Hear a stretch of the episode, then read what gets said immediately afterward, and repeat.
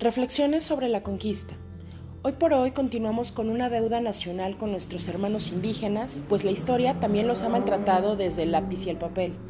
Sin historia no hay identidad colectiva sólida y coherente, sino solo una máscara ambigua que esconde por lo general las posibles violencias interétnicas o la existencia de un racismo que, aunque desdibujado, no lo vuelve menos feroz.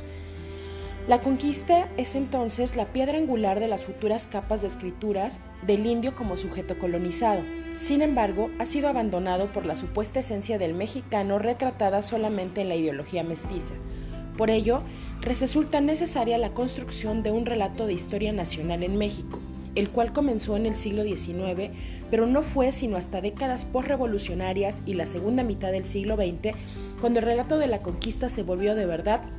un elemento fundamental para la estructuración de una identidad nacional. Así, se requiere entonces la apertura de un movimiento sobre el pensamiento y la naturaleza del relato que hace de la conquista un parteaguas en el mito nacional. Pero, ¿cómo pensar de nuevo ese evento de manera decidida y eficaz? En principio, dejar de considerar a Hernán Cortés como uno de esos genios que dominan la historia o bien como uno de esos seres perversos que llenan los relatos con sus crímenes. Las dos son totalmente erróneas por igual, puesto que solo se reducen a entender una parte de la realidad de este espacio americano y se deja de lado todo el fortalecimiento del conocimiento de la realidad de las poblaciones mesoamericanas. Además, se vuelve a llenar el discurso de una impotencia de parte de los aparentes ante nuestros ojos conquistados.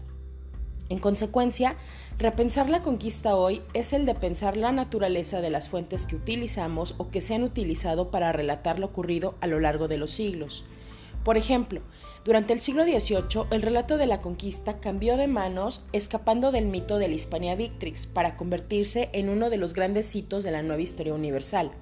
De este modo, mexicanizar la conquista era el relato de un pueblo en marcha. Construir ese gran relato se volvía difícil porque los individuos que hubieran podido estar incluidos en ese pueblo no tenían ningún derecho político real, ni siquiera habían pensado en ser reconocidos. La conquista no pertenece asimismo de manera exclusiva a los mexicanos, ya que los primeros relatos fueron escritos como legitimación de una empresa de colonización territorial e imaginaria hispana, cuyo objetivo claro era hacer desaparecer al mundo precedente de la manera más radical posible. Las historias de la Nueva España, lo queramos o no, pertenecieron durante siglos a la historia general española y a través de ella a la historia de la expansión cristiana occidental, y es dentro de este segmento general donde se desarrolló y legitimó su escritura.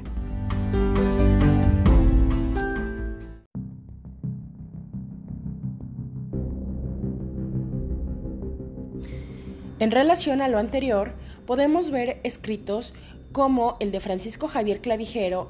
que es el de Historia del Antiguo Baja California, en donde se refiere a los indígenas diciendo, poco diferentes de las citadas bestias eran en la manera de vivir de los salvajes habitantes de la California, rudos, limitados en sus conocimientos, perezosos por falta de estímulo, inconstantes, inclinados a los juegos y diversiones pueriles por falta de freno, precipitados en sus resoluciones, sanos, robustos, de buena estatura, dóciles y fáciles de ser conducidos a lo que se quiere. No hay duda que para el cristianismo entonces deben, entre otros beneficios, el de la paz y el de la caridad que los unió en Jesucristo haciendo desaparecer sus antiguas diferencias. Como podemos notar, no deja de ser una versión de los hechos vista desde la esfera política e intelectual, puesto que se siguen enunciando sobre lo ocurrido, pero desde la trinchera del menosprecio mesoamericano. Y eso no puede continuar así, porque entonces tendríamos como resultado versiones poco objetivas, porque cada quien interpretaría lo ocurrido desde el punto de vista del que ganó. Asimismo, también hay que hacer hincapié en las formas en las que el mestizaje se ha convertido en la bandera de representación de México y que no nos ha ayudado nada, olvidando por completo al indígena, y ahí podemos verlo claramente desde las constituciones y legislaciones del México independiente, las cuales habían sido derivadas exclusivamente de las necesidades de europeos y mestizos, quedando abandonada la población indígena, de manera mucho más radical por los legisladores de la monarquía española, quienes crearon por y para el indígena las leyes de Indias que constituyeron una barrera poderosa. Aunque con esto se puso fin a estamentos y privilegios del antiguo régimen, después de consumada la independencia y con la proclamación de igualdad de todos los ciudadanos, esto no impidió considerar de nuevo la condición de miserable del indio ciudadano. Dicho lo anterior, el miserable es visto como la herencia del derecho indiano ofreciendo protección jurídica a ese miserable y volviéndose después en algo moral y casi igual a ser incapaz congénitamente hablando y entonces se convierte en un estudio de etnólogos y antropólogos, pues pareciera que sin estos dos el indio no puede salir a relucir solo, o sea, continúa siendo visto como una clase inferior. Debido a ello, y más, tenemos que repensar la historia de México y de la conquista a partir de las necesidades históricas del país de manera actual, porque nos guste o no existe una lógica colonial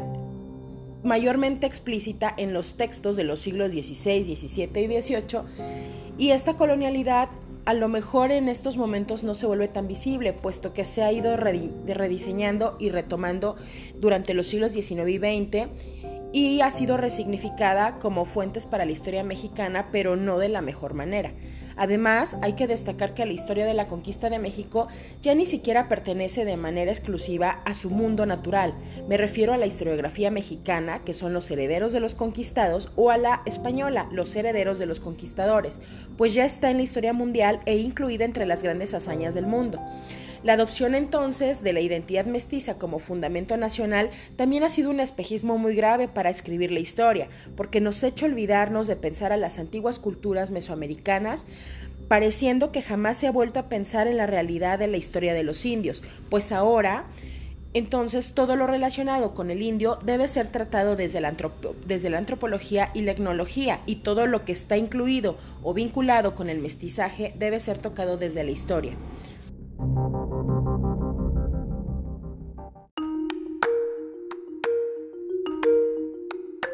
Aunado a lo anterior, en México la antropologización del indio ha tenido un efecto meramente negativo,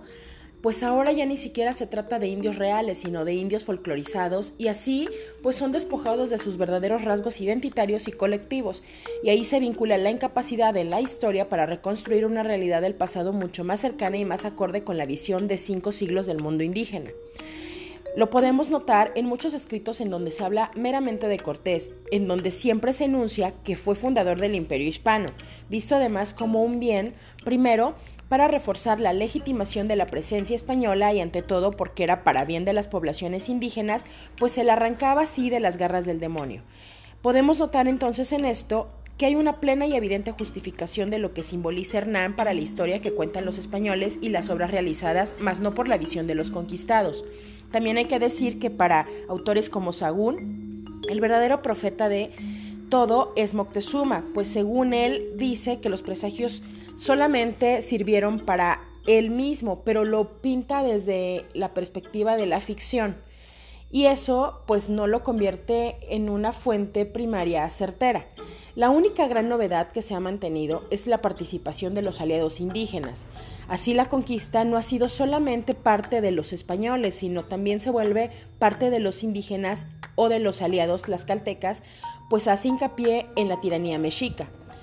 Porque debemos recordar que hace mucho se sabe que sin estos aliados Cortés hubiera sido derrotado en poco tiempo a pesar de sus armas y sus hombres. Por eso la alianza de los tlaxcaltecas es mucho más importante para los peninsulares que para los propios americanos y de ahí la labor trascendental de los religiosos. ¿Por qué los religiosos? Puesto que las órdenes religiosas fueron, en muchos sentidos, eh, parteaguas para las tierras americanas y la conquista de estas. Un claro ejemplo están los capellanes del ejército peninsular, quienes fundaron conventos desde 1514, dado que Hernán y sus hombres arribaron cinco años más tarde. Y me refiero específicamente a el primer convento de la orden mercedaria que se fundó en la isla llamada La Española, que es un lugar ubicado en el Mar Caribe entre República Dominicana y Haití. Asimismo, creo que es importante mencionar que las órdenes religiosas retrataban de una o de otra manera la sociabilización que hacían dentro de tierras mesoamericanas, pues recordemos que los españoles destruyeron templos, libros, escritos, monumentos, cultos en sí de las religiones americanas y los religiosos fueron la parte sensible de los peninsulares, por medio de los cuales podían adentrarse de manera mucho más fácil a la cultura indígena. Además, que después de las primeras luchas entre mexicas y españoles, los indígenas se mantuvieron dispuestos a conocer y a adorar a los dioses cristianos, pues cabe decir que tenían una tradición de aceptación de las divinidades de otros pueblos. Esto se traduce en que desconocían el principio de intolerancia. Asimismo, es importante destacar que los nuevos dioses cristianos demostraron su poder, pues la conquista mexica fue solo la derrota de su furioso dios guerrero Huitzilopochtli.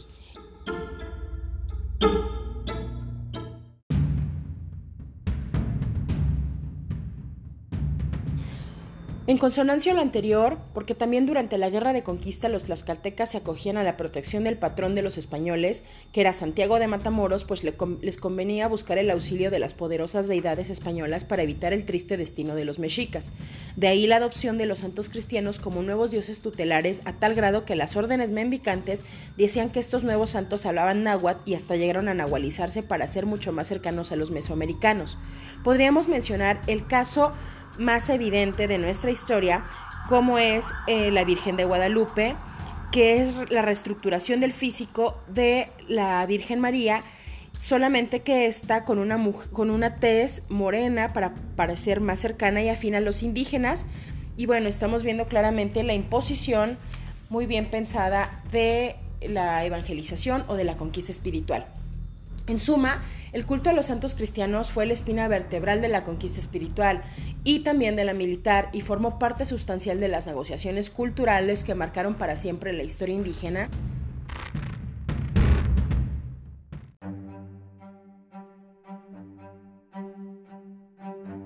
Por un lado, porque continuaron la tradición prehispánica de los dioses politeístas, cumpliendo con símbolos y encarnación de la identidad comunitaria, y por otro lado, porque resultaron más efectivos que los anteriores dioses, pues su poder partía del hecho de ser deidades extranjeras, rubias y bien parecidas, y sobre todo poderosas, dándoles a los indígenas el poder y la fuerza que perteneció en algún momento a los conquistadores. Por eso las órdenes religiosas se vuelven cruciales a la par de Cortés y sus hombres. Es importante mencionar también que gracias al celo de evangelizadores que tenían una visión humanista quedó a salvo lo esencial, aunque poco, de los legados de las antiguas culturas americanas.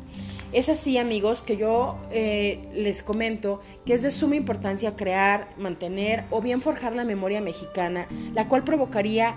pues una conciencia histórica si se hace de la manera correcta. Y a partir de la misma podríamos llamar entonces a la construcción de un México indígena hasta nuestra actualidad. Muchas gracias.